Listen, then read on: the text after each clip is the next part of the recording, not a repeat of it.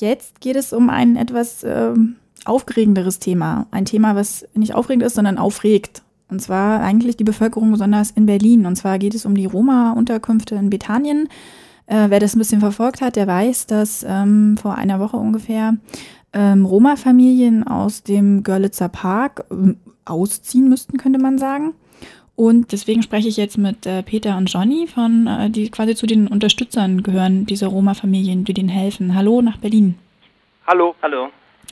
Ähm, könnt ihr mir oder uns einfach, also mir und den Hörern, mal so einen kurzen, ähm, ja, wie sagt man das, einen Stand geben? Also wie steht es denn im Moment eigentlich?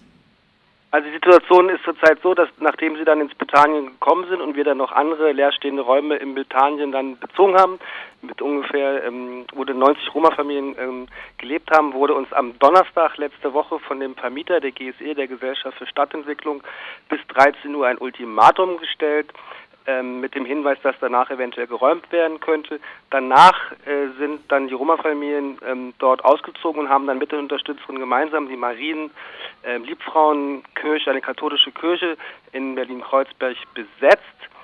Am Donnerstag war das und am Freitag ähm, ungefähr gegen Mittag ist ein Teil der Roma-Familien in die Motardstraße gezogen. Motardstraße ist sozusagen ein, äh, ein Lager äh, für Asylsuchende und ein anderer Teil, der dort nicht auf gar keinen Fall hinziehen wollte, ist in der Kirche geblieben. Und dann ähm, gegen Nachmittag hat dann die Kirche sehr massiv versucht, die noch verbliebenen Roma-Familien ähm, aus der Kirche zu drängen, hat sie aufgefordert, die Kirche zu verlassen. Sie haben also ihre ursprüngliche Zusage, dass sie auch den verbliebenen Roma-Familien noch ein Obdach gewähren, gebrochen. Sie haben Wortbruch begangen, haben darüber hinaus die Roma und auch Unterstützerin rassistisch beleidigt und beschimpft und dann gegen Abend, nachdem es also eskaliert ist, ähm, haben dann ähm, die Roma-Familien ähm, die Kirche verlassen und sie sind jetzt untergebracht, ähm, privat sozusagen. Erst einmal, also sieht die konkrete Situation aus. Eine Sache, die ich noch erzählen will, erwähnen möchte, die ganz wichtig ist, ist, dass in dieser ganzen Auseinandersetzung mit der Kirche, als sie versucht haben, die Roma-Familien abzudrängen. Äh, es auch einen Vorfall gab, der wirklich sehr besorgniserregend ist. Sie haben nämlich versucht, die Roma-Familien von den Unterstützerinnen zu trennen und haben für ungefähr 20 Minuten äh, ein paar von den Roma-Kindern und zwei Erwachsene ab eingeschlossen. Und die waren also eingeschlossen, hatten dort wirklich Angst und wussten nicht, was mit ihnen passiert. Also die Kirche hat sich unserer Meinung nach äh, absolut nicht korrekt verhalten. Mhm. Und wie, also es gab ja auch politische Verhandlungen. Also es gab ja also abgesehen davon, dass eben sehr viele Leute da gerade sich mit beteiligen ähm, und eben helfen oder jetzt, wie wir gerade gehört haben, die Kirche scheinbar dann auch nicht mehr helfen wollen, gab es ja auch politische Verhandlungen und die sind, soweit ich das weiß, gescheitert bisher. Wie, oder gibt es da jetzt schon was Neues? Kannst du da noch mal was zu sagen? Also bisher war die Forderung immer ganz klar, dass sie ähm, auf jeden Fall in Berlin äh, untergebracht werden, aber nicht in ein Lager äh, in der Mutterstraße für Asylsuchende. Das Lager übrigens ist sehr umstritten. Dort sind menschenunwürdige ähm, Bedingungen finden wir dort vor. Auch die Sozialsenatorin von der Linkspartei, Knake Werner, hat selbst schon einmal gesagt, vor einem halben Jahr, das Lager müssten wir eigentlich schließen. Also die Forderung ist klar, dass sie eigentlich äh, in Wohnungen beziehungsweise in der Stadt irgendwo untergebracht werden. Das konnten wir bisher nicht erreichen. Und äh, das bleibt aber nach wie vor natürlich äh, die politische Forderung, beziehungsweise die politische Forderung ist eigentlich generell, dass alle Roma, die äh, verfolgt werden äh, und aufgrund von Diskriminierung äh, ihre, ihre Orte verlassen müssen, hier in Deutschland äh, leben können und auch ganz normal wie alle anderen auch die gleichen ähm, Grundversorgung bekommen, also Sozialhilfe beantragen können und so weiter. Es muss dort also eine Gleichstellung erfolgen und es kann nicht sein, äh, dass sie hier nur für drei Monate bleiben können. Und es kann auch nicht sein, dass ihnen keine Grundversorgung medizinisch und so weiter zur Verfügung gestellt werden. Und wer, ähm, wer steht denn da jetzt quasi euch als Unterstützer und den Roma-Familien? Wer steht denn als Verhandlungspartner da im Moment überhaupt gegenüber? Bisher war es so, dass der Bezirk ähm, da mitverhandelt hat, dann der, die Sozialsenatorin äh, von der Linkspartei beziehungsweise deren Sprecherin das Sozialamt und jemand vom Landesamt für Gesundheit und Soziales und die haben sich immer hinter ihre Paragraphen versteckt, hinter ihre Gesetze versteckt, haben gesagt, wir können ihnen dort nicht weiterhelfen. Die einzige Möglichkeit ist, dass sie in dieses Lager gehen, in die Mutterstraße. Das haben sie immer wieder wiederholt, obwohl sie ganz am Anfang äh, vor einer Woche ungefähr gesagt haben, dass es auch diese Möglichkeit mit den Wohnungen gibt. Aber hinterher hat sich herausgestellt, dass es gar keine Zuständigkeit der jeweiligen Bezirksämter gibt, auch, auch die Kosten zu übernehmen. Und dann haben sie es dann doch wieder abgeschoben ähm, darauf, dass halt dann doch die nur in die Motardstraße gehen sollen, gehen können. Und so hat also die Politik, das muss man einfach mal leider sagen, egal ob es jetzt um SPD handelt, um Grüne oder um die Linkspartei, alle haben die Verantwortung von sich geschoben, haben die Verantwortung im Grunde genommen immer wieder abgewiesen und am Ende in dieser Hilflosigkeit blieb ihnen nur das Lager Mohlstadtstraße übrig. Es muss, es ist ein generelles, ein allgemeines äh, Problem, was der, also der ganze Kontext ist ja klar. Es geht um Rassismus, es geht um Diskriminierung, es geht um Antiziganismus und da nützt es nichts, sich hinter irgendwelche Paragraphen zu verstecken. Das muss ein generelles Problem muss muss angegangen werden, auch auf europäischer Ebene meiner Meinung nach. Mm, und du meintest gerade, das Argument war immer, dass, es, dass sie nicht zuständig seien. Aber wer, wer ist denn zuständig? Konntet ihr das schon rausfinden, wer denn da überhaupt dann zuständig ist am Ende? Ähm, also jetzt bin ich auch jetzt äh, in der Leitung. Ähm, ja, also die Zuständigkeit, es ist ja so, dass die Roma, die aus Rumänien hier nach Deutschland gekommen sind, die sind ja halt für drei Monate hier. Die werden dann manchmal ähm, verwechselt mit sogenannten Touristenvisum, aber die Bürger aus Rumänien sind ja auch Bürger Europäischer Union, dass es eigentlich dieser Blödsinn ist mit dieser Touristenvisum. Und wie gesagt, für die ist ja jetzt so gesehen gar keiner verantwortlich, sondern sie selber. Nur halt, es geht ja um den generellen Problem der Roma in Europa. Und wir haben zum Beispiel die ganze böse Bilder aus Italien, wo die ganze Siedlungen von den rumänischen Roma, die nach Italien gegangen sind, um da zu arbeiten und äh, irgendwie ihren Familien zu retten von dieser ganzen Depression und Unterdrückungen und schlechte Bedingungen, wie sie da leben in Rumänien.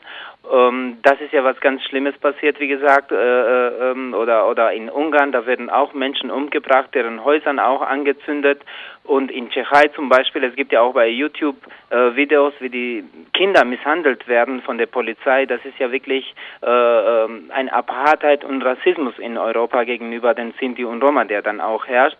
Und wie gesagt, ähm, keiner, äh, keiner will ja auch Verantwortung übernehmen. Und die europäische Ebene natürlich betrachtet das Problem ähm, äh, so halt äh, mit den Regeln der Europäischen Union. Aber wie gesagt, es gibt ja gar keine Regeln und es gibt ja gar keine Gesetze, die Roma in diesem Fall auch schützt, äh, mhm. schützen kann, mhm. sondern die sind auf sich selber sozusagen verlassen. Und ähm, du meinst, Spaß, ihr habt gerade auch quasi diese europäische Ebene angesprochen. Ähm, wie ist denn das mit den Unterstützern? Also habt ihr denn auch Politiker, die äh, quasi mit zu dieser Unterstützergruppe gehören? Gibt es denn da überhaupt auch eine, also ist es nur bürgerschaftliches Engagement oder steigen da schon auch, ähm, ja, ich will mal sagen, ähm, höhere Ebenen mit ein, die sagen, nee, so geht es auf keinen Fall? Also ich bin der Meinung, dass es eigentlich ähm, die Bevölkerung, natürlich auch die Politiker sind ja sind, sind die sind ja nicht gewöhnt, dass die Roma irgendwie für ihre eigenen Rechte kämpfen, sondern mhm. es herrscht ja in der Gesellschaft immer noch nach meiner Meinung dieser mittelalterliche Gedanke über den äh, Sinti und Roma und dadurch ist ja natürlich jetzt erstmal die gute Wille von den Bürgern erstmal gefragt, dass sie uns mal erstmal helfen und die politische Aktivitäten der Roma dauern dann so lange, bis dann auch auf die politische Bühne kommen können. Das haben wir zum Beispiel 2002 mit unserer langen Demonstration, die über neun Monate lang gedauert, auch mal versucht, dass wir eigentlich über unseren Schicksal mitentscheiden können und nicht, dass die Politiker einfach über unseren Schicksal, über unsere Köpfe hinweg einfach entscheiden. Und ich finde das halt, ähm, das ist, das ist eine Situation, die gar keinen richtigen Ausweg gibt und das ist ja eigentlich muss ja eine neue Zeit äh, einbrechen, um das ganze Problematik der Roma auf die europäischen auch, äh, Ebene auszulösen, weil wir reden über 20 Millionen Sinti und Roma, die europaweit leben und dass die auch de facto kein eigenes Land auch haben und damit äh, ist das aber für andere Länder erledigt. Es reicht schon mal, dass die einen äh, rumänischen Pass haben, dann sind die rumänischen Bürger und damit auch die anderen Länder entziehen sich den Verantwortung. Nur halt, wie gesagt, mit der Verbreitung der Europäischen Union und ähm, äh, Zerfallen des Sozialismus sozusagen. Die Roma haben das Schlimmste, äh, die sind jetzt am schlimmsten dran sozusagen mhm. in Europa. Aber ähm, ich muss noch mal nachhaken. Also sie stehen quasi für ihre Rechte und aber die Frage ist ja auch, also die ich mir jetzt zum Beispiel stelle, ähm, was was kann man denn tun? Also was wäre denn eine Lösung, die auch zum Beispiel für die Roma akzeptabel wäre? Also die Lösung wäre es zum Beispiel, dass sich auf der europäischen Ebene erstmal die Frage ernst genommen wird und wie werden die Roma halt Europa, europaweit äh, behandelt oder definiert. Weil wie gesagt, jeder Land, es, es ist ja auch, muss ich noch erwähnen, dass es jetzt zurzeit läuft auch sogenannte Roma-Dekade, wo die europäische Ebene sich dann auch einsetzt für Integration und Affirmation der Roma in verschiedenen Ländern in mhm. Europa. Mhm. Aber wie gesagt, es muss ja ähm, auch bekannt gegeben werden, dass äh, sehr viele Leute diese ganze schlimme Lage der Roma Roma auch missbrauchen. Und das nenne ich zum Beispiel als eine Gypsy-Industrie. Sehr viele Leute beantragen sehr viele Projekte, aber die Projekte werden dann auch nicht zu Ende äh, geführt oder nicht mit äh, erfolgreich geführt, ähm, so dass die europäische Ebene jetzt auch ein neues Programm entwickeln muss. Und es gibt ja auch bei der europäischen Ebene so ein Roma und Traveler Forum und die machen auch sehr viel Arbeit, aber das reicht auf jeden Fall noch nicht. Mhm. Was ich jetzt auch speziell meinte, ist äh, für die Roma-Familien in Berlin. Was würde denn denen jetzt helfen? Also eine ganz konkrete Forderung wäre zum Beispiel zu sagen, nicht nur für diese Familien, die jetzt, wo es, die es jetzt hier geht, sondern dass man generell sagt, alle Menschen, die hierher kommen, haben das Recht, Sozialhilfe zu beantragen, haben dadurch das Recht, eine Wohnung zu bekommen und werden dadurch auch Krankenversicherung. Das wäre eine ganz konkrete politische Forderung, die könnte man durchsetzen. Eigentlich äh, ist das etwas, was äh, eigentlich selbstverständlich wäre.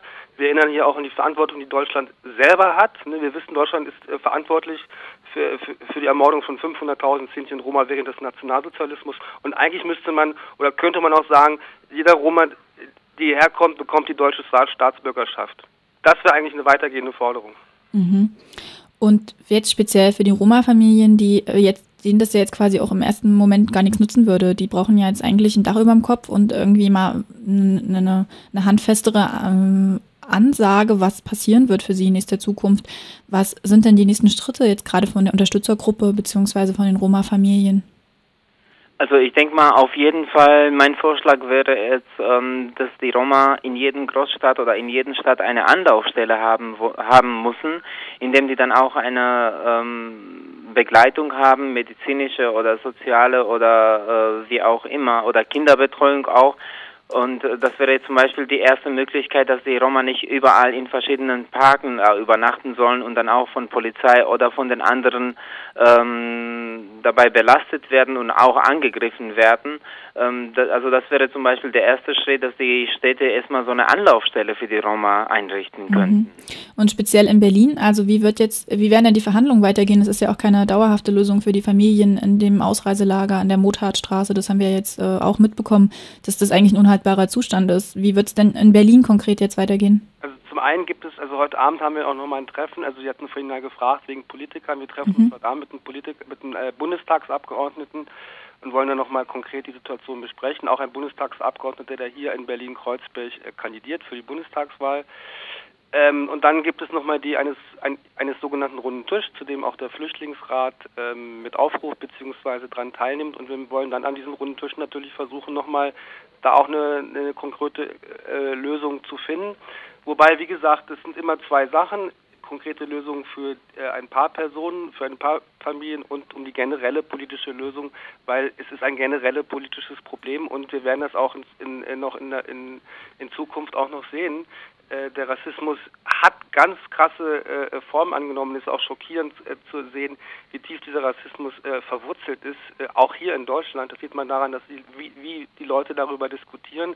Man braucht sich nur mal die Blogs angucken, zum Beispiel auf äh, RBB, Abendschau oder Zeitungen und so weiter. Also es wird, es ist ein heiß diskutiertes Thema und es ist wichtig, dass da äh, jetzt über die kurzfristige Lösung für die Familien hinaus auch langfristig äh, einfach äh, sich das Bewusstsein verändert und dann äh, auch ähm, ja im Grunde genommen was getan wird und nicht nur geredet wird. Mhm.